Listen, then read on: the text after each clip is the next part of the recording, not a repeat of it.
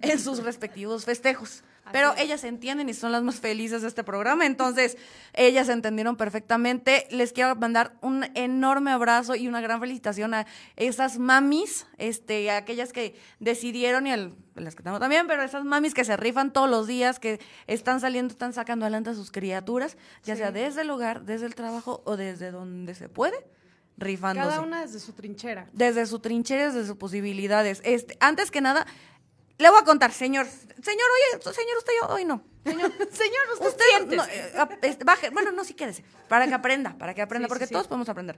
Pero el día de hoy nos vamos a enfocar en la señora, allá en la casita. Chavo, chava, también tú escucha para que aprendas, escucha para que aprendas. Pero de nuevo, esto va muy enfocado en las señoras y en las futuras señoras. Importante esta palabra, porque el día de hoy es 10 de mayo, ya le alargué muchísimo eso. Claro. El día de hoy es 10 de mayo, este, antes que nada, eh, mami, saludos, ahorita la dejé en la comida con mi, con mi abuelita. Larga historia que luego les cuento. Vayan a redes y ahí les cuento por qué la larga historia. Pero vayan a redes y ahí en el Inter les voy a contar bien padre mi historia. Pero eh, a, mi mami y les presento el día de hoy. Tenemos invitada, ¿eh? Ahorita van a ver. Hoy tenemos invitada de lujo. Bueno, Olga, un gustazo estar de nuevo aquí contigo. Mi nombre ya lo saben, Noemí Mariscal. Formo parte de HSM Abogados. Y pues sí, justo felicitar a todas las mamás, eh, a las personas que ejercen la maternidad aún sin serlo, aún sin ser esa línea directa, esa línea consanguínea, pero que como decías, ¿no? Desde su trinchera, desde su plataforma, están haciendo todo por sacar a las infancias adelante. Entonces, creo que eso está súper importante. Y hoy en específico vamos a hablar de esos derechos que nos corresponden a todas como mujeres, pero en específico a las personas que son mamás o que piensan serlo. Muy importante lo que acaba de decir. Y entonces estábamos, les comento aquí en la casa, ¿no? Este, fíjense que nosotros tenemos un, un chat en donde platicamos, oye, ¿y ahora de qué vamos a hablar, no? Este chat obviamente no sé, no es improvisado, no es un día antes ni dos, o sea, es un trabajo de investigación serio. Sí, ustedes creen que nada más venimos aquí a echar chisme, pero sí le investigamos, le estudiamos, le estudiamos. E investigamos el chisme. También, también. Le voy a muy largo. La cosa es que nos pusimos a platicar, este, la licenciada Noemí y yo nos pusimos a platicar y fue de, a ver, espérate, ni tú ni yo somos mamás. No. Qué padre, qué bendición, y nuestras mamás ahí andan, qué padre. Pero tú, ni tú ni yo sabemos. Entonces, decidimos no improvisadamente. No, no, no. Para nada, no en la comida ahorita, pero eso no sucedió. Eso no sucedió así, pero decidimos que necesitábamos una mamá. Entonces, señora mamá, preséntese. ¿Cómo está usted? Buenas noches. Muy buenas noches. Antes que nada, muchísimas gracias por el espacio, Olga, este, mi hermana Noemí. Eh, estoy muy contenta por estar aquí porque me brindaron, me dieron esta invitación. Yo soy Diana Mariscal y bueno, soy mami de dos peques. Mi nene mayor tiene cinco, años y mi chiquita tiene un año con tres meses. Madre mía, bebés, bebés, bebés, verdaderamente. Sí. ¿Por qué para nosotros era importante escuchar esto? Porque muy independientemente de si las mamis de otras generaciones saben o no saben lo que quieren y lo que tienen como derechos, ahí vamos viendo por esta y súper mega vemos. Vamos viendo a través de esta evolución. Creo que son las mamás jóvenes, las mamás de ahorita, aquellas que han tenido la oportunidad hasta en un tema de salud mental, desde un tema, mejor dicho, de salud mental, de decir, oigan, nos, nos los comentaba la psicóloga Beatriz hace unas semanas, ¿no? De decir, oigan, yo soy mamá y a veces sí digo pidos. Sí, o sea, yo soy mamá y a veces sí es, ay, mamá, eh, por favor, alguien cuídemelos tantito porque quiero ir sola al baño, ¿no? Sí, y, y, creo que está padrísimo porque justamente es esto que dices, o sea, las personas que actualmente ya eligen ser mamá, de entrada eso ya es súper importante. Una mujer lo elige, ya no te lo imponen, ya te permiten cuestionarlo, este, ya tienes derecho a decidir sobre tu cuerpo. Entonces, eso está padrísimo. Pero una mujer que actualmente tiene hijos de, tan, tan chiquitos, pues podemos entender que es una mujer que muy probablemente desde esta plataforma privilegiada, sí, privilegiada, pues tiene acceso a la información, eh, los medios, las redes sociales, eh, ya te informas más, ya decides googlearlo y decir, ah, a ver, voy a ser mamá, ¿no? ¿De, qué se trata este chisme?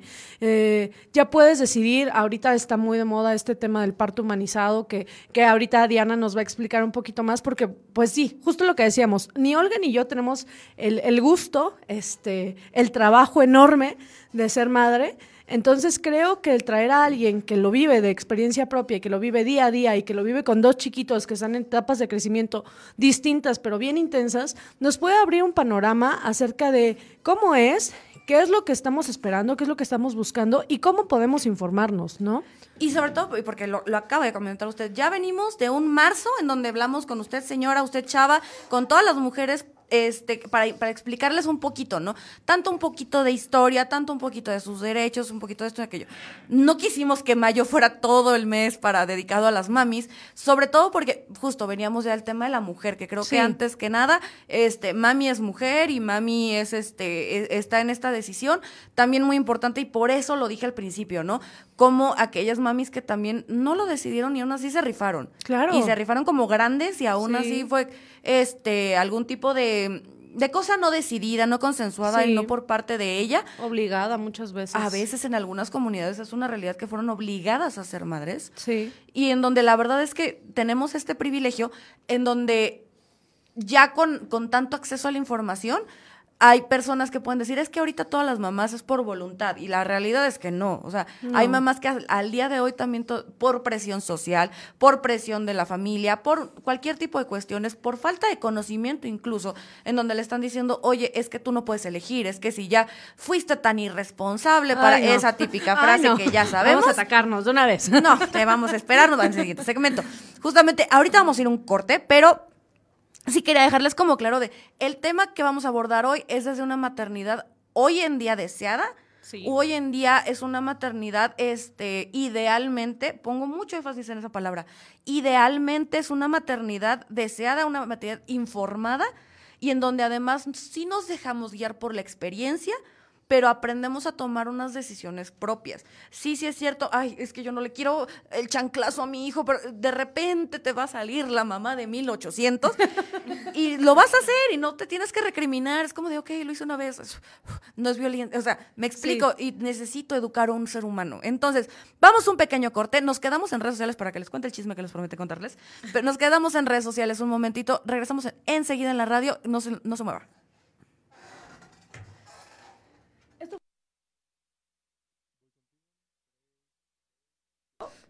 O sea, nos dices, ah, oye, Olga. Hola, ¿cómo están? Hola, redes. Tú síguele, tú síguele. ya estamos aquí en redes y si quieren, de mientras, mientras las hermanas platican, mientras las hermanas Ay, se ponen sí, de acuerdo. Les, porque... quiero, les quiero presumir, señores y señores, mi hermana Diana. Miren, ¿qué? ¡Bravo! ¡Eh! Diana, Diana está así, impactada. Impactada. Diana, yo estaba en la comida en la casa. Me trajeron. ¿En No. qué momento acepté? en serio estaba tan aburrida. Sí, sí, sí, sí. De verdad, de verdad quería un break de mis hijos para esto. Dice. Y Creo que ya sí. mejor voy a quedar mis bendiciones. No, pero creo que está súper padre porque yo lo veo. O sea, yo como tía, yo digo, no, hombre, es una frieguísima. Y, y ahorita la, la presentación que diste fue, me, me encantó porque es justo, yo soy mamá de dos pequeños y esta es mi mega chamba, ¿no? No necesitas más chamba que esa. O sea, yo la veo como espectadora y es así como de, te salieron bien bonitas las bendiciones, pero ahí te las dejo, ¿no? Y entender que es un trabajo de tiempo completo, ¿o no? Sí, tiempo completo, sin descanso, 24-7, los 365 días del año. Y creo que es un trabajo súper juzgable, o sea, que todo el mundo te critica, todo el mundo opina, todo el mundo tiene una mejor opinión que la tuya. Y va a pasar toda la vida. O sea, digo, seamos muy honestos, antes, antes de encender Sí. micrófonos, cada quien hablaba de su experiencia y mamá no saliste bien librada. Pero este... no es cierto, bueno, no es cierto. Bueno, Mira, aquí se va a decir de una vez. Mira, mi mamá y mi papá se aventaron un volado para ver quién me cuidaba y perdió a mi abuelita. Entonces estuvo bien padre. Pero a todos nos ha pasado, el productor también le pasó. O sea, Sí, sí, mi sí. mami y mi papi eh, de verdad se rifaron, pero también algo que también aprendí a través de, de- de todas estas cuestiones que he estado investigando y leyendo y estas, creo que es muy injusto para cualquiera que juzguemos a través de las herramientas que hoy tenemos. sí, claro. O sea, sería el equivalente que dijeras a, tu- a tus abuelitos, así de, oye, es que ¿cómo no sabes WhatsApp? ¿Cómo Sí. no vas a saber usar? Es básico, es del diario. A ver, espérate, hijo, para ti es del diario, para ti es básico. Sí. Para mi abuelita no, explícame con calma. Es exactamente lo mismo con la salud mental, gente. A los papás, para los papás no fue canasta básica, para los papás era tabú, era mito. Entonces sí está muy injusto que desde ahorita, o sea, que, que, que nosotros hoy juzguemos a, a- a otras generaciones desde las herramientas que hoy tenemos. Sí, Entonces, cada quien su vida y se rifieron como pudieron. Claro. Ay, la neta, Olga, te adoro. Mamá, te adoro, es diferente. Pero sí, sí, este, sí, hasta ahorita seguimos juzgando. claro. Eso es con nuestras propias familias a veces. Ahora vete a un punto de juzgar a ajenos. Uh, eso es bien fácil. No, es que yo siento que, bueno, algún, alguna vez mi papá me dijo, nosotros hicimos lo mejor que pudimos con lo que teníamos en ese momento, ¿no? y yo creo que hasta que fui mamá realmente lo entendí. Realmente lo entendí el hecho de que cuando tú sales del hospital, o sea, real, yo cuando salí del hospital y me dieron a mi hijo en mis brazos, yo dije, ¿y no se va a ir una enfermera conmigo? O sea, que alguien me ayude, por favor. Fíjate que eso que acabas de decir Justo acabo de escuchar yo un pedacito que comentaba Natalia Telles, la ubican, sí, programa hoy, todo padre. Ay, padrísima su historia, oye.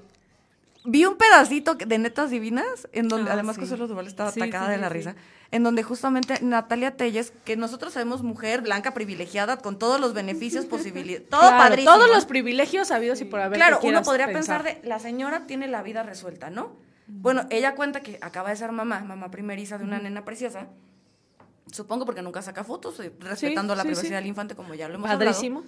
Pero que justo ella saca la foto de su bebé y, digo, ella, ella le entregan a su bebé el día que nace y que, y, que, ¿qué? Que dice, prácticamente lo ah. que dice es como de, a ver, tengo tanto dinero en el banco, este, o sea, cuando te das cuenta ¿Qué tal que me escapo? ¿qué tal que me, qué tal que me les voy? Porque justo pasa eso, vamos a regresar a la radio y retomamos con esta, esta historia. De ahí, de ahí, de ahí arrancamos. De ahí arrancamos, porque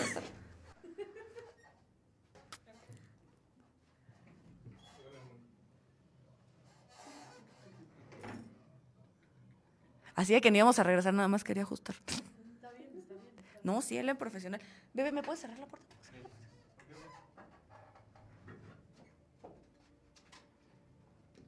Me quedo un por cierto. Ah, ya. ya no. Está harto esa canción.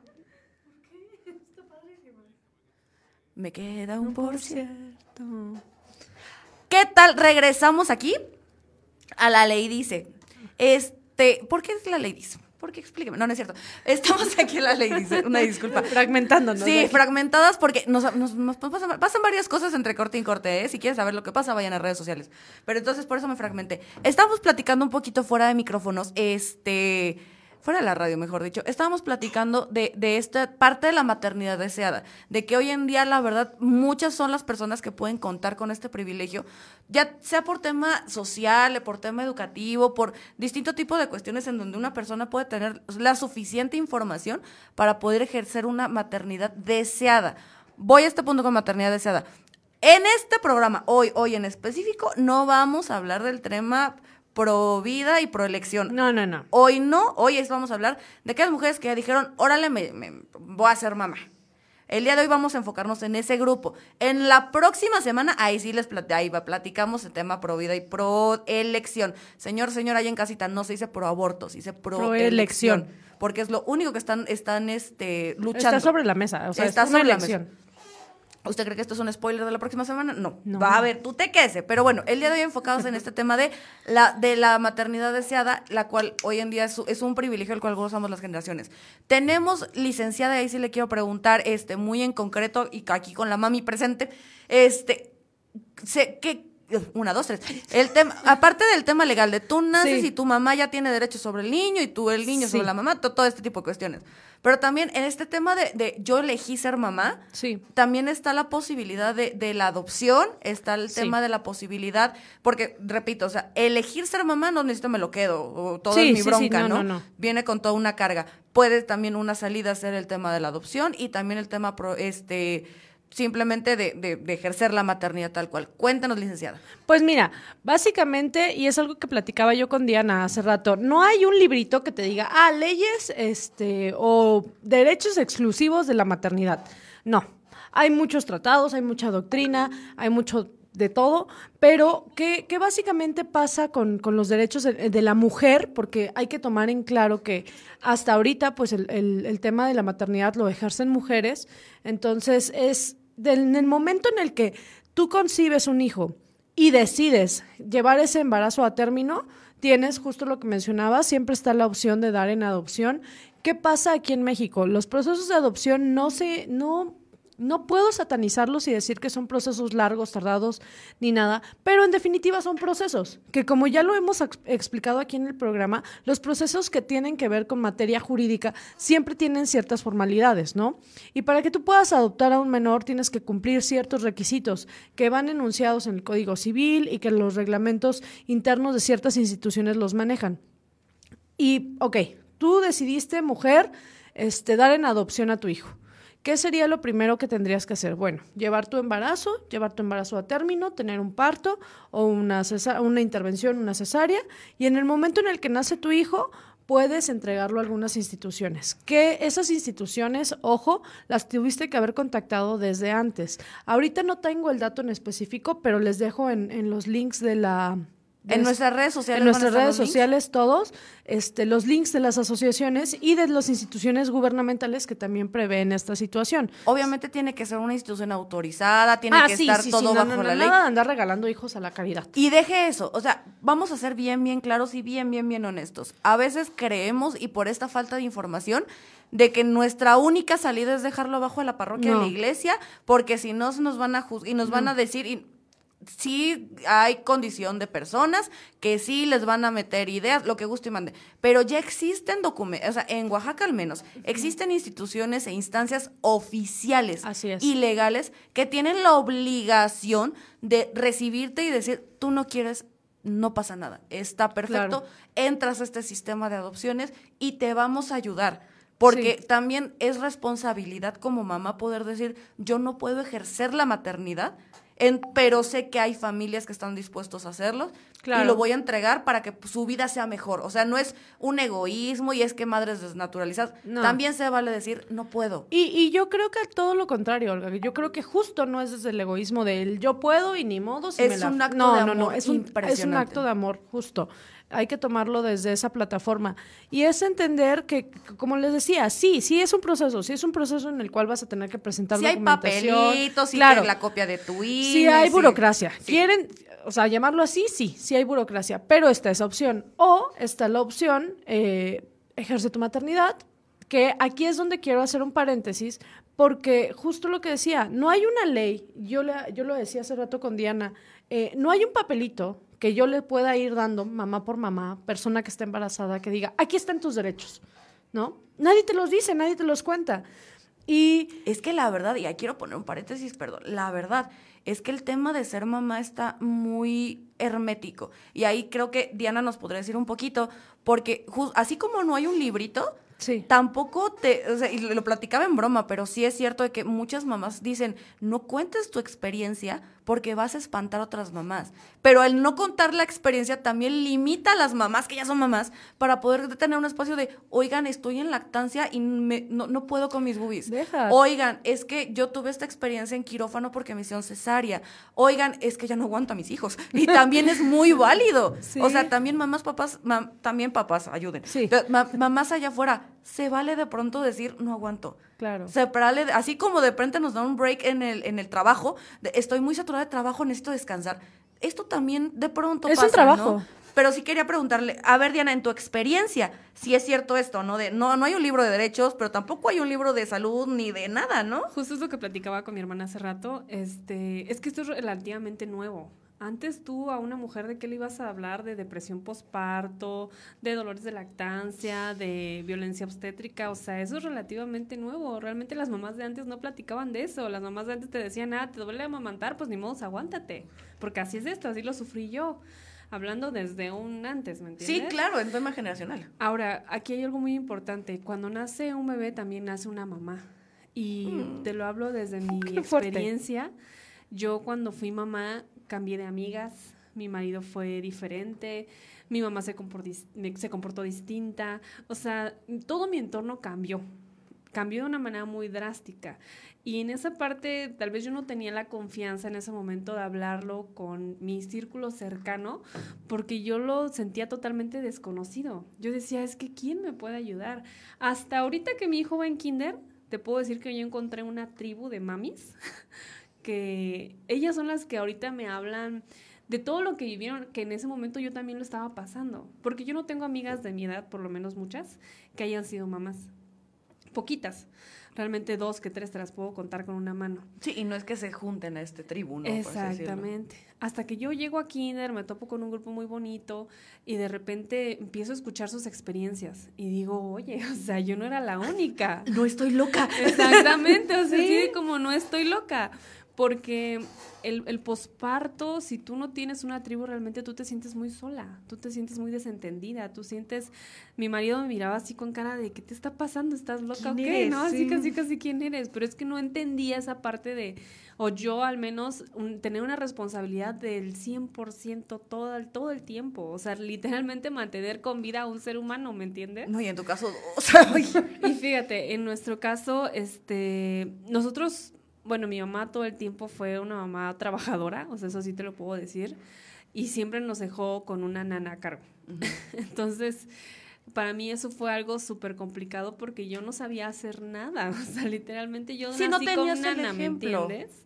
Yo nací con nana, entonces a mí todo literal se me, me lo facilitaban. Y cuando de repente estás a cargo de una personita al 100%, que dices y cuando empieza a comer de repente se pone más difícil y es que conforme va avanzando dicen se pone más fácil y tú dices no, o sea, se pone más difícil, las necesidades son otras.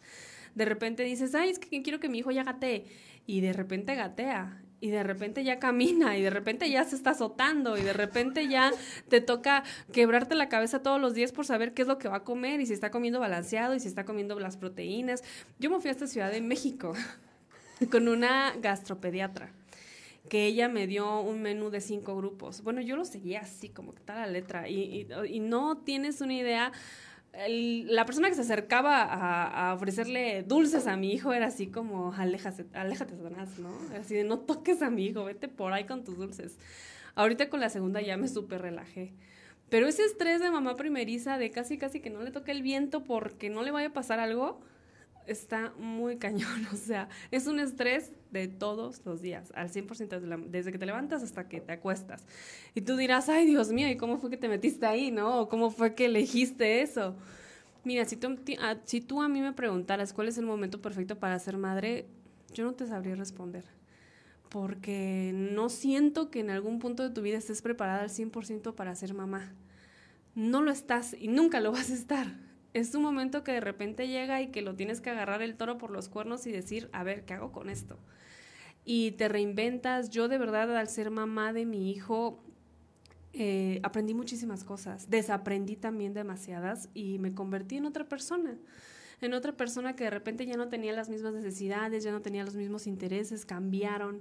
Mi hijo me volvió una mejor persona, y de verdad que no, no, no, no te podría yo explicar, literal, entiendo cuando las mamás dicen, es que solo lo vas a entender cuando seas mamá, porque de verdad hay unas cosas que solo entiendes cuando eres mamá, que solo entiendes que ya a las 7 de la noche ya no quieres saber nada, ya los quieres dormir, pero a las 8 que están dormidos los extrañas. Y dices, ay, ¿y si los despierto? pero luego, y luego te acuerdas. No, pero luego dices, no, no, mejor que duerman sus ocho horas seguidas, ¿no? Pero sí, fue muy complicado. Yo, la verdad, este, te podría decir que en los primeros meses posparto sí me sentí una persona totalmente diferente. Me sentía yo una persona muy sola en, en ese momento y que sí fue muy complicado sobrellevarlo con mi familia, sobrellevarlo con mi esposo, o sea, sí fue algo que yo dije, wow, o sea, ¿qué está pasando? Y no es para espantarlas, ¿no? Porque claro que no, o sea, si tú me... Porque yo, yo, Olga, yo así, mira, Olga y yo... Yo ya estoy en mi carro, yo ya me fui, quiero decirles que yo... ¿Cancelamos operación? No, no, Realmente si tú me dices, te, te, ¿te arrepientes de ser mamá? Por supuesto que no. O sea, mis hijos son lo mejor que me han pasado en la vida. Sí, me traen vuelta loca, se me cayó el cabello, lo que tú quieras, pero son lo mejor que me han pasado. O sea, me han enseñado tantas cosas que es inexplicable, de verdad que es inexplicable el amor que tú le tienes a tus hijos el, verdadero interés porque esas personitas crezcan sanas, que tengan salud mental, que tengan salud emocional, así ti te esté llevando la fregada y quieras tirarte por la ventana, o sea, mamá tengo depresión por dos. o sea, es no, yo lo tengo que hacer por ellos. ¿No? Y no te, no te quiero decir tampoco que soy la mamá perfecta, porque claro que no tengo un montón de errores y me he arrepentido muchas veces y todas las noches tengo culpa, de muchas cosas. La culpa de mamá terrible. Es espantosa, te lo juro, es espantosa. Pero pues con todo eso sales adelante. Y es que justo, y todo lo que estabas comentando me, me, trae como mucha colación este tema, ¿no? De cómo tuviste, lo, tienes la oportunidad de, de ir con este gastropediatra de ir a México, de buscar como la mejor asesoría, de, de, de escuchar, de ver, de todas estas cuestiones en donde una mami hoy en día o sea, si no tienes la oportunidad en México, pues buscas en internet. O sea, siempre encuentras la forma de darle lo mejor a tus, a tus hijos. Pero justo, esto no te lo enseña nadie. O sea, esto no viene en un libro. Sé que hay muchos libros de maternidad y todo, pero ninguno engloba con toda la verdad. Y del mismo modo, no hay un libro que te diga todo lo que tengas que saber como mamá acerca de tus derechos. Vamos un pequeño corte aquí en la radio. Continuamos aquí en redes sociales para seguir platicando un poquito de estas experiencias pues, personales, la verdad, pero regresamos en un segundito para poder platicar acerca de los derechos de las mamis.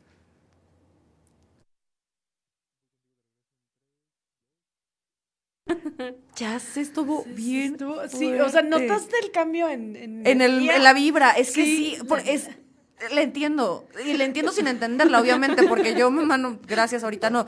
Pero este, pero sí te transmites, o sea, sí es como de, o sea, tantito sí me da un poco de coraje, tengo que admitir, porque culpa la, por eso hice énfasis, culpa a la mamá. Yo no sé que exista culpa el papá. O sea, pero por un tema, ojo, hombres, no pasa nada, o sea, no es un tema contra no se nos ataquen. Claro, no es un tema contra el género, es un tema contra la sociedad y la evolución que he ido llevando a que justamente quien tiene la presión es la mamá. O sea, esta parte que, por ejemplo, que tú puedas subir, es un decir, ¿eh? De que tú subes de, ay, aquí de vacaciones, este, con mis amigas, ¿no? De que una se casa. ¿Y tus hijos dónde están? ¿Y con quién se quedaron tus hijos? ¿Y con quién? ¿Qué madre tan...? Pero si el papá la sube, nadie le va a preguntar por los hijos, ¿eh? Te lo prometo. Fíjate que yo lo veo con mi esposo. Mi esposo no me puedo quejar. O sea, me ha apoyado siempre, desde siempre. Este, pero sí yo lo veo con él que es en esa parte de que yo salgo, por ejemplo, ahorita, ¿no? Tú me ves aquí muy sonriente, pero yo estoy pensando en que si mis hijos ya cenaron, si ya durmieron, si ya los cambió su pijama, si ya le lavó los dientes, si ya le lavó la cara, si ya le lavó las manos, bueno, el papá sale y ni siquiera se entera si ya están dormidos, ¿no? Pero, y es eso, porque, o sea, sí, también es cierto, y eso lo he escuchado con, otras con otras podcasts y cosas por el estilo.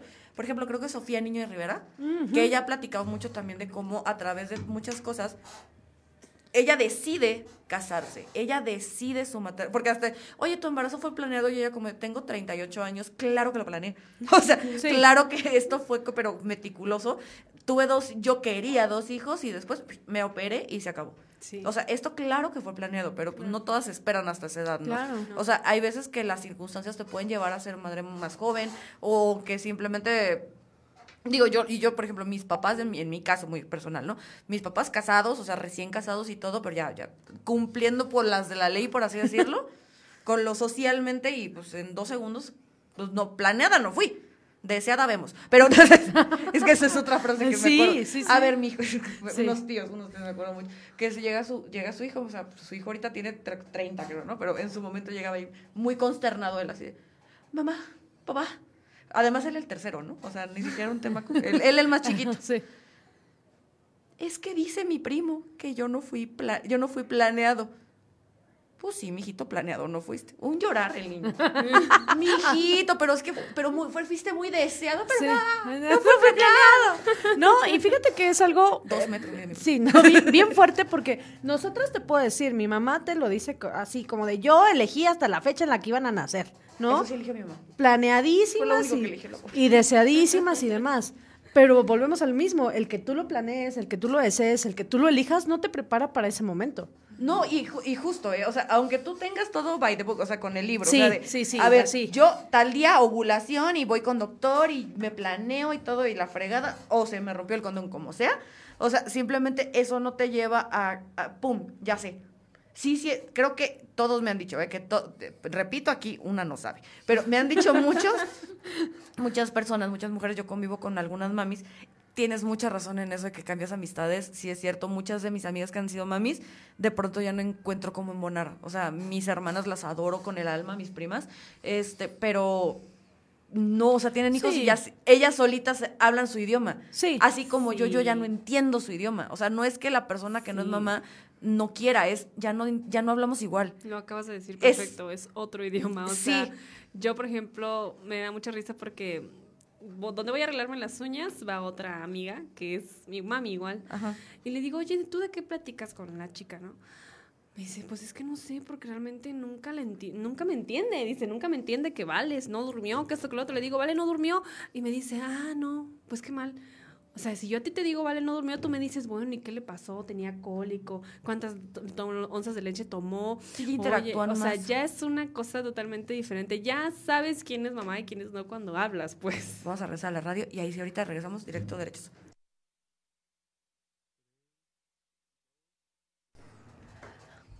Regresamos aquí a la ley, dice. Eh, recuerden seguirnos en redes sociales, ahí contamos un poquito más de chismes, más experiencias personales. Se, pone muy divertido, además leemos sus comentarios en vivo. Pero en este momento quiero abordar aquí ya en directo de una vez. Una, dos, tres. Una, dos, tres, porque ya de pronto nos atacan y nos ponen ahí en las redes, ¿no? ¿Y en, a qué hora me van a hablar de derechos? Ya voy, ya voy, señores. Entonces ya vamos para entrar a eso. Eh, al, día de hoy, justamente estamos platicando, no existe un libro, salud, ni salud mental, ni absolutamente nada, existen especialistas, y sí es cierto. Claro. Pero también el tema de los derechos, porque justo, o sea, una cosa es los derechos como mujeres, que ya los hemos tratado un poquito más en el programa, pero como mamás, ¿qué hubo? ¿Qué claro. mis derechos? Y que mira, que quiero que, esto quede claro, justo. Como mujer tenemos derechos, como madre, estos derechos van a continuar. Se hace una especie de extensión de estos derechos. En su momento decíamos que la base o, de donde salen muchos, muchos derechos de las mujeres es de la Convención Belén do Para, que es para la prevención de, que las mujeres vivamos una vida libre de, de violencia. Y de ahí empiezan a permear. ¿A permear en dónde? En leyes específicas, leyes generales, ya sabemos, tratados internacionales constitución ama de casa, eh, dueña y señora, y de ahí empezamos con las leyes este, en específico, generales y luego estatales, ¿no? Entonces, de la Convención Belén Para podemos sacar que parte de los derechos de las mujeres es el acceso a la salud, el tener una vida digna, que, ojo, quiero recalcar esto de la vida digna, porque cuando hablamos de que una mujer debe tener una vida digna, no separamos la parte en donde es mamá. O sea, no decimos, ah, y cuando seas mamá ya no, ya no eres este, merecedora de tener dignidad, o ya no se va a respetar tu derecho la salud, o ya no se va a respetar tu derecho a una vida... Eh, de una vida libre de violencia. ¿Y qué sucede? Que estas violencias se trasladan ahora al área de maternidad. Básicamente como si agarráramos, em, no sé, un carrito y lo pasáramos de un escenario donde es desierto a un escenario donde es selva. O sea, en la vida de la mujer va a haber muchos estadios. Está la niñez, está la adolescencia, está la adultez y dentro de esta adolescencia, adultez e inclusive dentro de la niñez se encuentra la maternidad. ¿No? Entonces, ¿qué, sucede con los derechos de la maternidad? Tienes derecho a la salud, tienes derecho a la dignidad, tienes derecho a que se te trate con respeto, tienes derecho a que se... Em, que se respeten tus decisiones, que estas decisiones tú las puedas tomar libremente. Ahorita quiero hablar un poquito acerca del consentimiento informado, que lo, que lo voy a traer a colación un poco más tarde, pero básicamente tienes derecho a que en este momento tan especial de tu vida, como es la maternidad, desde la concepción hasta el punto del alumbramiento, em, tú seas tratada con dignidad, respeto y sin que ejerzan violencia sobre ti. ¿Qué sucede cuando las mamás llegan a un hospital? ¿No? Eh, lo platicábamos fuera de cámaras, nadie te dice, oye, tienes derecho a esto, esto, esto. O si lo dicen, tú, ni idea, ¿no? estás sacando un humano de tu ser. literal, literal sacando un humano de tu ser. Ay, quiero decirles todas las mujeres que ahorita estén pensando o ya, eh, ya están embarazadas, lápiz y papel alerta. Anótenle. Anótenle, porque esto no se los van a decir y para muchos doctores la verdad se dice no pasa nada. Es bien fácil hacerlo segundo. Claro. ¿Cuál es lo segundo? Vamos contigo. Sí, mira, lo primero que tú tienes que hacer es recibir la información adecuada, ya sea en un sector público o en un sector privado, un médico está obligado por profesión a decirte cuáles son tus derechos, qué es lo que puedes elegir, qué es lo que no puedes elegir, cómo se va a llevar tu embarazo, qué es lo que tú tienes que hacer para tu embarazo y una vez que llegue el momento en el que tú vas a dar a luz, eh, vas a poder decidir si es a través de un parto, si es a través de una cesárea, si quieres la epidural, que es la anestesia, eh, en dónde va a ser, bueno, muchas situaciones. ¿Qué sucede? En el sector público, muchas veces por la carga de trabajo. que también se entiende, no es satanizar al sí, sector. no, no, no, no, no, no, no queremos satanizar al sector, vamos a hablar desde la realidad, desde los hechos. Pero justo, la realidad es que tienes derecho, doctor tiene la obligación de dejarte a ti total y completamente tranquila y clara de lo que se va a hacer y cómo se va a hacer. Y sobre todo que se puede elegir. Obviamente hay condiciones de salud en donde, señora, no le estoy preguntando, esto, se necesita hacer. claro. Y, ahí ni un peso de duda, pero cuando pero, inclusive, aún en esas situaciones críticas de salud, debe de existir esto que les digo que es el consentimiento informado. El consentimiento informado es un papelito que básicamente engloba la explicación de cualquier procedimiento médico al que tú te vayas a someter. Licenciada, pero luego le están pasando la carta del COPEL, tampoco leen. No, no, no. O sea, hay que leer, hay que leer. Aquí lo primero es, señor, señora, lo primero es leer. Sí, entiendo que hay urgencias médicas, yo ya he pasado por quirófano, por emergencias médicas, y de pronto, claro que no tienes la cabeza, pero por eso siempre hay un responsable, ¿no? Entonces. Sí, de hecho, este, este, consentimiento es con alguien. Exacto, no siempre. no, no, no, no es tú solo. Entonces, siempre hay un responsable, y en ese consentimiento informado se te debe de, de especificar cuál va a ser el procedimiento, cuáles son los riesgos, los beneficios, qué material van a usar, qué medicina van a usar. A mí me ha tocado muchas veces que en sector público te dicen, ah, tienes gripa, tal, tal, tal, te anotan tu receta, tenga señora. Ah, bueno, y la señora agarra y se va, y no sabe ni qué se está tomando, y de pronto llega con una reacción alérgica, ¿no? Y dices, bueno, y de nuevo, entendemos, en sector público, están saturados. Claro. Hay problemas de sindicato, que ya también hablamos la, la semana no hay Medicinas. No hay medicinas, no hay doctores, no hay buenos salarios. Entendemos, entendemos el contexto. el contexto. Pero justo también recae en nosotros como ciudadanos la obligación de leer Oigan, mi receta. Espéreme. A ver, espéreme, es que en algún momento alguien me dijo que soy alérgico a la penicilina. ¿Algo de esto tiene penicilina? ¿No? O sea, es una responsabilidad de los dos lados. Claro, porque yo como paciente debo de saber qué tengo, qué soy, mi, mi, las cosas importantes. O sea, de, ah, mi abuelita este, falleció de diabetes, de, hipertensión. Sí, este, de pronto mis hábitos son estos. Y de pronto en algún momento se me comentó que yo soy alérgica a la penicilina o que yo soy alérgica a la anestesia historia real. Este, sí, totalmente, de que no sepas que ya tienes una reacción alérgica a algún tipo o de resistencia a cierto medicamento también. O sea, entonces les decimos, es un trabajo en conjunto. Yo, mi argumento es, si tú con un profesionista, con un abogado, ¿no? Que lo hemos dicho, tú le preguntas santo y seña, ¿por qué con tu médico no? Al contrario, con el médico claro que tendría que ser así. ¿No? Y él como profesionista está obligado a decirte qué está pasando. Entonces, volviendo al tema del consentimiento informado, este papelito, este documento lo vas a firmar, pero siempre y cuando tú hayas tenido todo este conocimiento. ¿Qué pasa muchas veces en la praxis? Y no es únicamente sector público, ¿eh? también es sector privado. Fírmele aquí, fírmele aquí porque ya... Si no, no lo meto. Sí, ya, el chamaco ya está saliendo, fírmele y tú ni por enterada. Y bueno, eso no lo, no, ojo, yo no soy mamá, entonces no se los puedo yo contar de experiencia propia. Vamos a un pequeño corte, así rapidísimo, ah, Para que la de vamos a dejar en suspenso porque tenemos una historia vivencial. Excelente. O sea, usted va a decir, es que para qué traen invitadas si no va a participar, es que ahí viene su momento. Entonces, no, no se me ataquen. Eh, vamos a un pequeño corte y vamos a contar qué puede pasar si no te preguntan. Sí. Porque justamente no es un, por eso hacía tanto énfasis en no estás, no es contra el sector público, no es contra doctores, es condición humana y hay gente culerita. Hay gente grosera, hay gente bien mala. Mala vibra. Hay mala vibra, ¿no? Entonces ahorita les vamos a... Regresamos, vamos rapidísimo un corte para que regresemos con este chismecito, esta experiencia acerca de violencia obstétrica. Justo. Regresamos en un momento. Gabriel cortándonos con todo y tijeras me choca que me corten, o sea, y yo entiendo que no estemos, entiendo que no es Gabriel, entiendo que no es la producción, pero ya cuando Mimi está el número, va a llegar al clímax de la historia y tenemos que ir a corte. Yo, puta madre, yo. Yo consentimiento informado, así. Así que de cómo ves, así siempre, para que veas que no es cosa mía. Por si ella está en su casa viéndote en la escuchando, viéndote en la radio, escuchándote en la radio o viéndote en el Facebook. Y ay, me cortan a mi hermana muy feo y es, no, es que a mí así me hacen. Es que es producción. Sí, la verdad, y producción es porque ya tiene sus pautas ya. Claro, claro, él sabe lo que hace. Sí, sí, la verdad. Ay, no, pero es que te juro que yo llegó un ratito donde me quedé así de.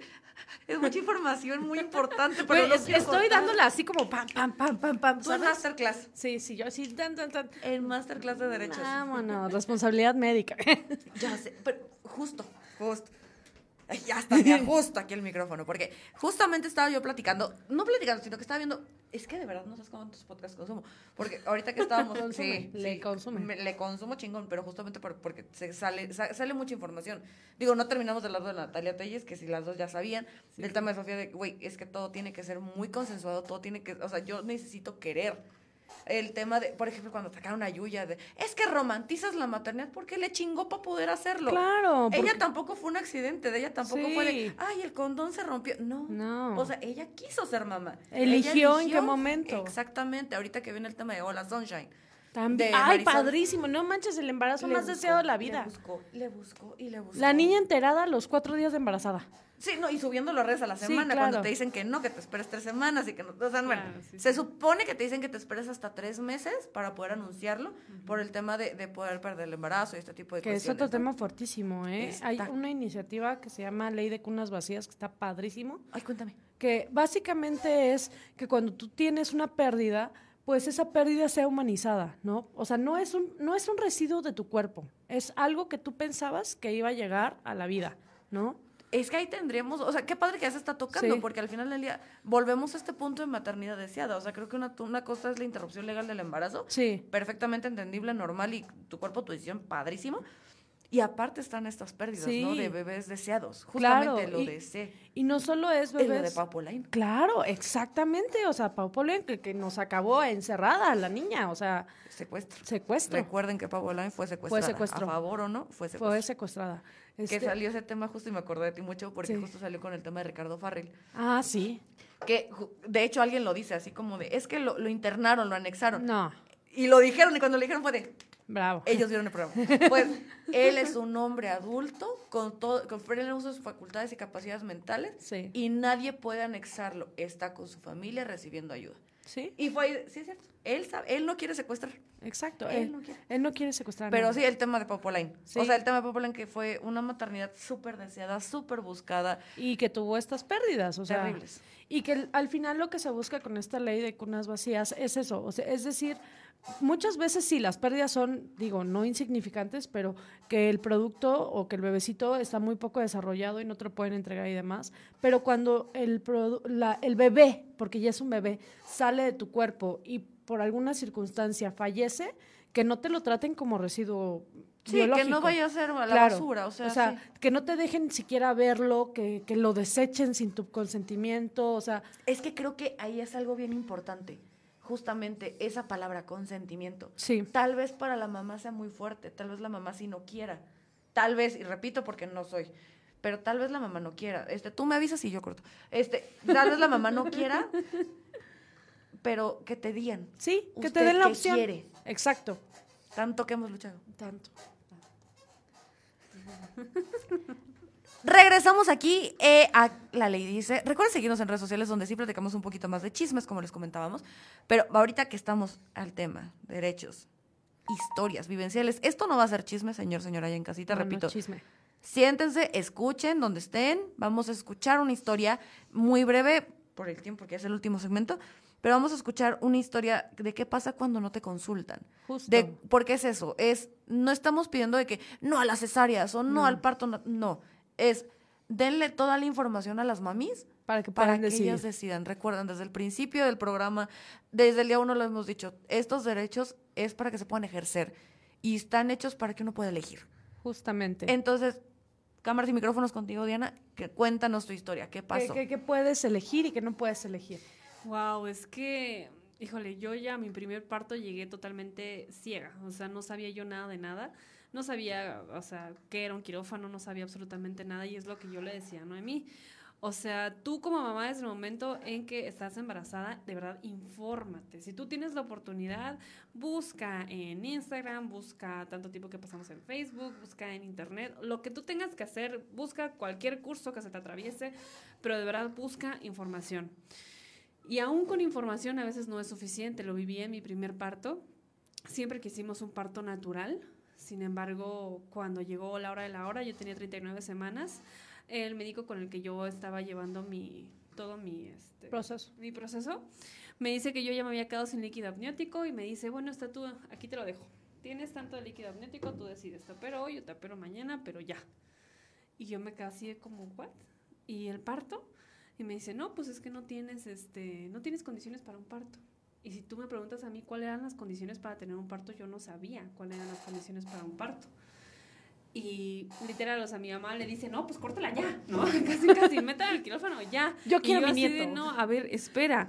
O sea, ¿qué, ¿qué pasa? Le digo, ¿qué es lo que pasa si me espero? ¿Qué es lo que pasa si, si yo aguanto para mañana? ¿Puedo volver a subir el líquido? O sea, ¿qué pasa? Yo estaba completamente, o sea, Sí, a- a en otro... oscuras. Exactamente. Bueno, ¿qué pasa? Que me operan, termina en cesárea, a la mañana siguiente, 5 de la mañana, yo entro a quirófano, nace mi hijo, gracias a Dios sano, todo bien. Pero se me hizo muy sospechoso que en ese momento, el- al, bueno, en- a las pocas horas de haber nacido mi bebé, me dice el doctor, bueno, aquí te dejo, ta, ta, ta, tiene- o sea, aquí está mi encargado, yo me tengo que ir de viaje. Y yo así de, ¿cómo?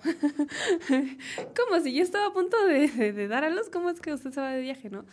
Bueno, ya después escuchando la experiencia de otras mamás, me dicen, es que a veces los médicos hasta programan las cesáreas. O sea, hasta programan las cesáreas en el Ajá, de yo aspecto ya de- sé que yo lo voy a operar así. Sí, o sea, yo la tengo que operar esto porque en tal día me voy de vacaciones, ¿no? Entonces yo la verdad me quedé con esa duda de que si realmente mi primer parto pudo ser eh, natural o si sí era tan necesaria la, la cesárea, ¿no?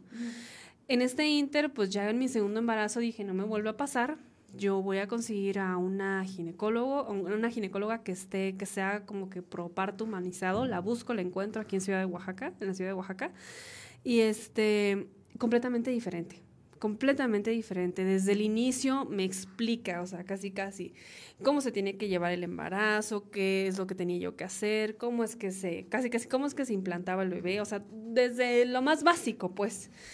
Y sobre todo lo que me gustó con ella es que fue muy a mis tiempos. No me sentí para nada presionada, incluso con esta, con mi, con mi nena, con mi segunda hija, yo pude saber qué eran las contracciones porque mi hija llegó a su, a su término, o sea, llegó a este, a las semanas que tenía que llegar. Y cuando yo empecé con contracciones, empecé con dolores, a saber qué eran los dolores de parto, me dice, me volvió a revisar y me dice, mira, tu bebé está bien, tu bebé no corre ningún riesgo. Si tú me dices en este momento yo quiero cesárea, vámonos a cesárea. Pero si tú me dices yo quiero esperar para ver si puede ser un parto natural, adelante, dice, no tienes ningún problema, hazlo. Con esa confianza, dices, bueno, me espero. Fui a mi casa, esto, el otro. Después dije, después supe lo que eran las contracciones y dije, no, wow, o sea, a ya. mí, epidural y métanme un cuchillo. Y ya, o sea, cesárea en este momento ya. Y yo tenía realmente planeado ligarme ya en mi, en mi segundo embarazo. Yo nada más quería, yo quiero nada más dos hijos. Entonces dije, ¿sabes qué? Ya. Cierro fábrica. Si de todos modos voy a cerrar fábrica, pues de todos modos ya, dale, ¿no? Pero ya fue una decisión, ¿me entiendes? Ya fue con información, ya no fue con presión de, oye, te estás quedando sin líquido. Es tu problema, ¿qué le pasa con, qué pasa con tu hijo, ¿me entiendes? Entonces ya no con ese miedo de decir, ¿y si me equivoco? ¿Y si estoy haciendo algo mal? ¿Y qué va a pasar con esto? Sino ya fue con la plena confianza de decir, tu hija está bien, está a su tiempo. Si quieres tomar la decisión de ser cesárea, adelante, si no, yo te acompaño. Sentir eso, que tú te sientas realmente en confianza con tu doctor. No por tenerle respeto, no por tenerle admiración, te calles las cosas y no le digas, no le preguntes, no le reclames, porque no. Estás en todo tu derecho, porque es tu cuerpo, es tu bebé, es eh, sola vez, una sola vez naces. Entonces, estás en todo tu derecho de tener dudas, de que te expliquen de la A a la Z qué es lo que va a pasar. Es lo que yo le decía a mi hermana hace rato. Que te expliquen cómo te sientes cuando tú llegas a un quirófano. Que te dicen, este, la mesa está así de reducida, te vas a poner así para la epidural, este, está frío. No, te, no te miento, yo en mi primer parto, mi boca no dejaba de temblar. Estaba yo temblando. Y recuerdo que me decía el anestesiólogo, ¿te pasa algo? ¿Tienes frío? Yo lo que tenía era miedo. Miedo porque literal, o sea, me pasaron y pásate, ponte la bata, ponte así y órale, ¿no? Yo no sabía lo que estaba pasando. Y eso que no fue en una, o sea, fue en una clínica Privada. privada. O sea, fue Sí, con uno un- esperaría tal vez esas cuestiones Exactamente, ¿no? en una institución pública, pero justamente eh, es, volvemos, es condición humana, es Sí. por cómo te tratan y lo que dije desde un principio. Aquí tal vez el resultado entre muchas comillas fue el mismo porque ambos fueron cesáreas, pero Sí. el, la diferencia que hace el es mi decisión. Y es el Sí. acompañamiento, y Claro. es el profesionalismo, y es yo te informo, y este consentimiento informado realmente es eso, un consentimiento informado a cabalidad. A mí lo que se me quedó mucho fue que yo recuerdo que eh, yo soy muy chillona y en mi, en mi primer cesárea ni siquiera me podía yo levantar de la cama y la enfermera estaba con una presión sobre mí de ya te tienes que levantar porque te tienes que bañar.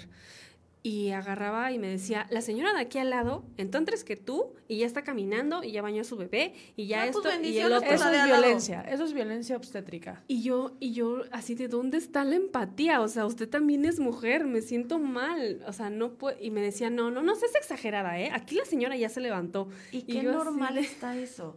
O sea, de hecho, hasta medio competencias, ¿no? Entre comillas, como de, Sí. ah, sí, yo, yo, lo- el tema de recuperar, entre comillas, tu cuerpo, ¿no? Tu cuerpo nunca va a ser el mismo. O sea, y está bien, creaste vida. O sea, Sí. y eso también es, es muy presionante para muchas mamis allá afuera. Eh, este tema de, justo, de, de la, de la violencia obstétrica, en donde empiezas a presionar a la mamá para que ya salga el chamaco, para que ya se te regresen las cosas, porque ya va a pasar esto, eh, apúrate porque tengo que desocupar. Ah, esto es fácil, esto es de rutina. Casi, Doctor, casi yo eso. sé que para usted es poner anestesia, sacar niños, meter, Sí. suturar, vámonos. Yo sé que esto para usted es de las, de las operaciones más sencillas del libro Sí.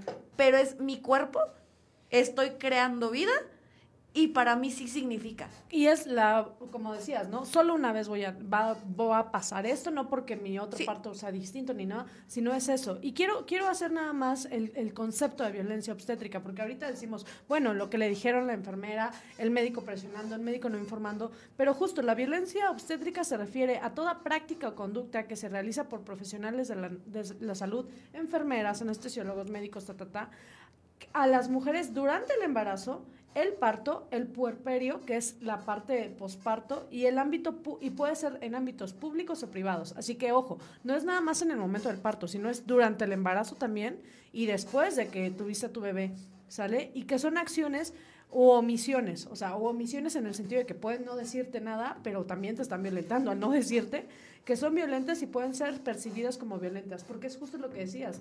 La enfermera, tú no lo sentías así como un apapacho, como Mm. échale porras y venga, ¿no? Sino era violento, o sea, eso es Sí. violencia obstétrica. Y por ejemplo, en mi segundo parto, yo un poco más informada, me doy cuenta que tú puedes tener un plan de parto. O sea, tú con tu ginecólogo, si tú hablas, tú puedes tener un plan de parto y decir, yo quiero que cuando yo llegue pueda yo estar, este, pueda yo estar de pie, que me pongan, que no me inmovilicen con el suero, quiero que mi esposo me esté acompañando, quiero que mi bebé tenga este pensamiento tardío de cordón, quiero que sea la hora dorada donde mi bebé tome mi calostro, este, quiero piel con piel con mi esposo. Tú puedes elegir todas esas cosas y si las puedes hacer saber a tu ginecólogo a, tu, a, la dula o a cualquiera que te esté acompañando en tu parto. Y yo eso no lo sabía. Yo decía, bueno, es que el médico dispone y hace porque es su quirófano, ¿no? Pero no. Y justamente creo que, y lo hemos dicho en otros programas, ¿no?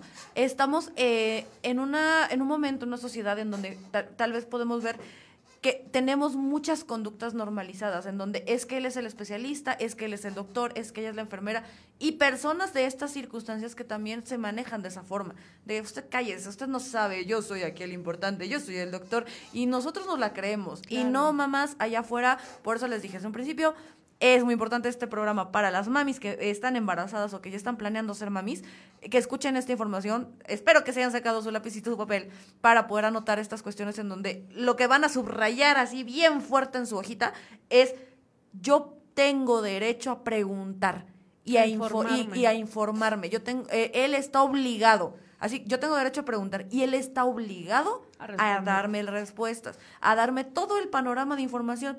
Y es más, hay doctores que hasta son cínicos de, ¿sabe qué? Sí, sí le voy a hacer cesárea porque yo mañana me voy a Cancún. Pero usted tendrá derecho también de decir, ¿sabes qué? Mejor Vete hoy no. Por esta semana terminamos. Vamos a continuar otro ratito a través de redes sociales, arroba la ley CMX en todas las redes sociales. Eh, nos despedimos. Eh, licenciada, por favor, sus redes sociales, su nombre, todo. Noemí Mariscal, ya saben, a sus órdenes en las redes de La Ley Dice o bien HSM Abogados, ahí nos encuentran. Cualquier duda, comentario, pues adelante. Asesoría y otras Asesoría cuestiones. También, también, claro. que que si sí. violencia obstétrica con mi Mire, niña. aquí, les decimos qué hacemos. Demanda. Pero- Diana, muchísimas gracias por acompañarnos el día de hoy. Ya vamos a regresarte con tus chiquitos para que puedas seguir celebrando este día tan especial. Gracias a ustedes por el espacio, de verdad que espero que las haya ayudado. Bastante. Y de verdad que a todas las futuras mamis yo solo les digo, infórmense. Y no hay mejores decisiones que las que ustedes vayan a tomar con sus hijos. Nada más. Perfecto. Yo soy Ola Castillo, me despido por esta semana. Nos vemos la siguiente. Hasta luego. Bye. Dios. Un ratitito. Poquitito. Más para despedir. Sí, sí. Nada más regresamos para despedirnos, porque cada quien tiene que regresar con sus respectivas. Yo ya no, yo creo que mi amiga ya se durmió, pero ya está con sus perros. Pero este, tengo que ver a mi coneja. Ah, pero eh, que hay que celebrarle a la coneja. Ella madre de 16 bendiciones. Cara de Diana. Es así, no, 16. Mira, es así, mira, ese cuerpo ya. Pero nada más. Lo dio todo. Lo dio, lo dio. Podría dar más, pero bueno. La cosa es, nos vamos a despedir por esta semana. Recuerden que la otra semana, ahorita ya hablamos de proelección. Yo ya elegí ser mamá. Les dimos las opciones en donde, ok bajo mi responsabilidad y mi concepto y mi criterio, voy a dar vida a este ser humano pero no voy a ejercer la maternidad. Entonces, métodos de adopción existen. Este, nos da de pronto repele porque es que Valdif, que no sé qué. Mm. Si tú le dijiste que no quieres, está bien. Incluso ahí vamos platicando en el este tipo de cuestiones. Luego hablamos del tema de adopción. Viene esta otra parte, yo elegí ser mamá, yo quiero hacerlo y te tienen que informar todo. O sea, el, el, el más importante, como, y como dijo Diana, no solamente nace tu, tu hijo, nace una mamá. Y esa mamá nace a través del embarazo y del parto. Y de las cosas que casi nadie habla porque está muy normalizado, es justamente la violencia obstétrica. Entonces, espero que les haya quedado claro. Y no sé qué más quieran comentarnos. No, pues nada, justo estar bien atentas, mamá, a, mamás y papás también, porque. mamá. mamá. No, porque justo también papás. Es, ojo ahí, ¿no? O sea, si son maternidades acompañadas, eh, pues oigan, papás, échenle ojito, ¿no? Si el médico le está hablando medio raro a su esposa, pues Ah, sí, nada de ser, no, no, no, nada de ser este señor macho inconsciente. Que no entra a las consultas. Deja tú eso, que sea como, no, mi amor, tú cállate, él es el que sabe, tú cállate la boca. No, no, no, no, no, Divorcio. A ver, no, eh, justo, la mujer está maternando, la mujer está creando vida, entonces también parte de la obligación como padre es, oye, tú protege, ¿no? Protege no solo a la mamá, sino también a la chamba. O sea, sí, oye, ponte las pilas. Porque ya no estamos de, es que tienes que proveer. No, no, tu chamba original, real, es cuidar. Justo, justo. Entonces, oh, mucho ojo ahí, estemos muy alertas a esta violencia, a este tipo de violencia que a veces es muy invisibilizada, muy normalizada. El bueno, he escuchado historias de terror que hasta se le suben a la panza a, la mamá para expulsar al niño. Este, o sea, de verdad es, es, algo que sucede y que ha sucedido por muchos años. Entonces, mucho ojo ahí, esténse muy al pendientes. Eh, no hay un tipo penal aún que lo regule, ojo ahí, legisladores, pero este sí se podría equiparar como como negligencia médica, ¿no? No me sé el término correcto. Es, Equiparable, pero también difícil de comprobar. Justamente, entonces por eso les digo, ojo ahí, legisladores, hay, hay, hay, algo bueno. Pero se pueden iniciar procedimientos administrativos o procedimientos ante la Comisión Nacional eh, Médica. Entonces, hay herramientas, como en todo, siempre lo decimos, ¿no? Hay herramientas. Entonces, sí, infórmense, mucho ojo ahí, elijan sus maternidades, ejerzan las informadas, no las romanticen pues nada, Diana, ¿tú qué nos cuentas? ya me quiero a mi casa. ya me hablaron mis, hijos. no, pues sí, nada más eso, agregar pues que son tus decisiones. Mamá, solo vas a hacer... Eh, o sea, cuando nace tu bebé es una sola vez y de verdad que yo les deseo a todas que sea como ustedes lo sueñen, como ustedes lo decidan, porque de verdad que es un momento hermoso que nadie tiene el derecho de hacerte sentir menos ni venirte a decir de que tú nada más no la armas porque no. de verdad que yo siempre le digo a mis amigas, ustedes son las mejores mamás que le pudieron tocar a sus hijos. Entonces no hay de otra. Mamá solo hay una y mamá es la que decide. Así le gusta a quien le guste, no le gusta a la abuelita, a la suegra, a quien no le guste, pues que se vaya. Y si lo encuentro, que te hago? No, no es Pues muchísimas gracias. Yo creo que ya dejamos a Diana para que regrese con sus criaturas y le puedan seguir bailando el ratón vaquero.